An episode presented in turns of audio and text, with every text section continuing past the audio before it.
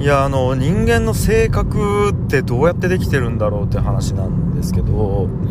まあやっぱり遺伝子ってでかいと思うんですよね。基本的には。あのー、まあ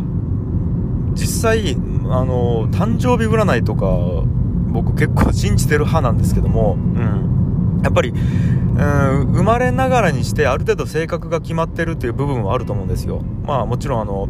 えーと、父親とね母親の性質を受け継ぐみたいなところもあると思いますし、うん、でなんか、うん、完全に正確にダイレクトに遺伝子が影響するっていうのももちろんあるんですけども例えばですけどやっぱり、えー、じゃあ背が低いというえっ、ー、と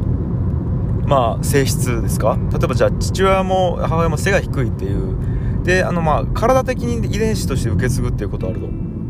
あると思うんですけど、うん。で、背が低いプラス、あなんかちょっとわかんないんですけど、うん、じゃあ、髭が濃いとか、では、背が低くて髭が濃い人だと、こうこうこういう、うんと、なんていうんですかね、うん、えー、まあ、傾向になりがちみたいなものってあると思うんですよ。だから、うんと、身体的な特徴から、うんと、確率論的に親が辿ったような、うん人生 親が辿ったの人生と似たような軌跡をたどって同じような性格になるみたいなことってあると思うんですけどね。うん。まあだからまあいろいろな要素がありますよと。で、まあその中で、なんて言うんですかね。うーん、なんで俺はこれが好きなんやろとか、こういう性癖があるとか、うん、これに対してもう異常なくらい腹が立ってしまうとか、イライラしてしまうとか、これのことを考え出したらもうなんか気分が悪くなってしまうとか、なんかこう理由がないけど異常に人と違う、まあ、負も性も両方あると思うんですけども異常に人と違う性質が性質があることってまあ人それぞれ何個かはあると思うんですよ。多分ないと思ってる人でも10個20個はあると思うんですけどもうん。でなんかそれがどういう因子によってその性質が形作られているかみたいな話をちょっと今日はとある人としててうん。で、あのー、例えば、まあこれ、あの、これ聞いた話なんですけども、あ、じゃあこれいきなりちょっとあの、ちょっと刺激的な聞いた話をしますけども、あの、とある人が、うーん、まあちょっとセックスの話になるんですけど、とある人が、あなぜかこう、ボーダーの柄の靴下を、まあその、ね、男の人なんですけどね、あの、ボーダーの柄の靴下を女性に履かせてセックスをするのが好きだっていう性癖の人がいたらしいんですね。うん。で、その人も、まあなんかまあ、まあちょっと変なね、性癖じゃないですか。うん。まあ靴下だけでもまあちょっとあれですけど、さらにボーダーっていうのは何なんやろうなと思いながら、でももうそれで興奮するからしょうがないですよね。うん。で、あのー、まあ、そそうやってずっと生きてて、である時何かのきっかけでバッて幼少時代の思い出を、まあ、思い出したとそれがちょっと怖い話なんですけどなんか幼少時代にその一度、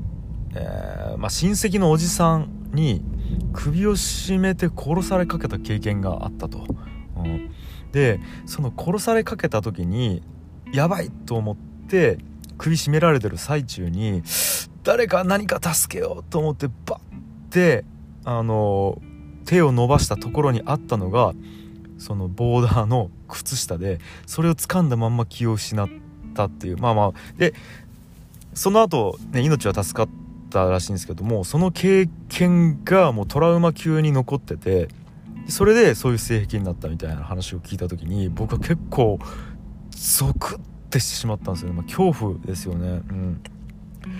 でなんかこうまあいろんな恐怖ポイントあると思うんですけどもやっぱなんかその殺されかけた時に見たものっていうのがあのー、性癖っていうその快感につながってるっていうところもなんかこうある意味結構恐怖ですしそれに自分が気づいてないっていうのも結構恐怖ですよね。認識できてないっていう。うん。そなんかこうそれをずっとなんでかななんでかなと思いながら一個の性質として受け入れてきててある時にその因果が分かったっていうなんかこの状況も結構僕は怖い話だなと思ってるんですけども、うんで、えーとまあ、だから話をちょっと戻すというかあの本数値に戻しますと、えー、人間が何かしらなんで俺こんな性質があるんだなと思ってることって実は何かしら理由があるんじゃないかって話ですよね。うん。原因があるということですよね。うん、例えばまあね幼少時代に受けたトラウマが一番分かりやすいんですけどもまあもっと言うと,、うんと親の教育とかがまあ一番分かりやすいですよねなんか親からものすごくこう詰め込み型の英才教育を受けてた人とかは、まあ、大人になっても多分会社の中とかでめちゃめちゃ頑張って詰め込んで詰め込んで頑張って成果を出すっていう方になんかこう自分を持っていきがちみたいな。でそれでたとえ体を崩したとしても簡単にそのフォームを変えることができないみたいな。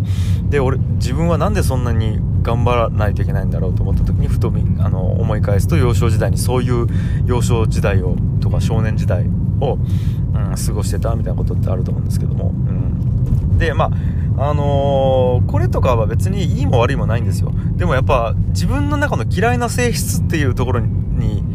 があった時にうんどう向き合うかですよねで、やっぱり僕、その自分の嫌いな性質ってまあまあ変えた方がいいじゃないですか。うん。変えた方がいいと思うんですけども、僕、人間簡単に変えることってできないと思ってて、で、変えるためのステップって僕何があるかと思ったら、僕大きく2つと思ってて、1つは、あのー、まあ1つはっていうか、まあゴールは、自分はこういう理由でこういう性質があるんだっていうことを認めるってことですよね。うん。心から認める。そうすると、うーん、なんかこう、その性質がこう、ブワーって浄化されていく感覚ってなんか、イメージつきますかね。うん。なんかこう、成仏するみたいなイメージなんですよ。なんかある意味僕それ呪いだと思ってて、自分が自分に、まあ、意図せず課してしまった、うん、かけてしまった呪いのようなものだと思っててそれって自分で自分のことを認めるっていうことでしか多分浄化されないんじゃないかなという感覚があって、うん、でもはっきり言って認めるってそんな並大抵のことじゃ無理だと思ってるんですね、うん、で認めるのは無理じゃまあだったとしてじゃあどうするかっていうことなんですけども僕は認めるの1個前のステップとして気づくっていうのがあるなと思ってますね、うん、つまり自分はこうこうこういう原因でこうこうこういう性質があるんだ。へえっていう客観的にただ観察するっていうことですよね。であの認めるって、うんと、自分でそう思わないといけないんですよね。あの自分でよしこれを、えーと、認めようって思わないといけないんですけども人間ってそんな簡単に思うっていうことをコントロールできないんですよ。うん。あの嬉しいと思おうとか怒ろうと思おうとかってできなくて何かしら考えた結果ついつい感情がバッて湧き出ちゃうものっていうのが感情だと思っててこれをなんか人間がコントロールしようってそもそも考えること自体が僕の中では結構おこがましいというかそんな並大抵なことじゃないぞって思っててうんだからその前の段階の気づくっていうことをずっとえっと単うんなんかなんていうんですかねこうえー、やり続けるしかないなと思ってるんですね。気づき続ける気づき続ける気づき続けたあなんかその先に認めるっていうことがあると思っててうんコントロールできないですよね。認めるかどうかとかって、うんうん、っていうみたいな話をずっと今日はねしてまして。うん。だからなんかこうねあの本当にいろんなまあ、ここの話から派生できると思って例えば三つ子の魂100までってよく言いますけどもまあね僕今あの2歳半になる子供がいるんですけども多分今何かしら体験させたこととかあの教えたこととか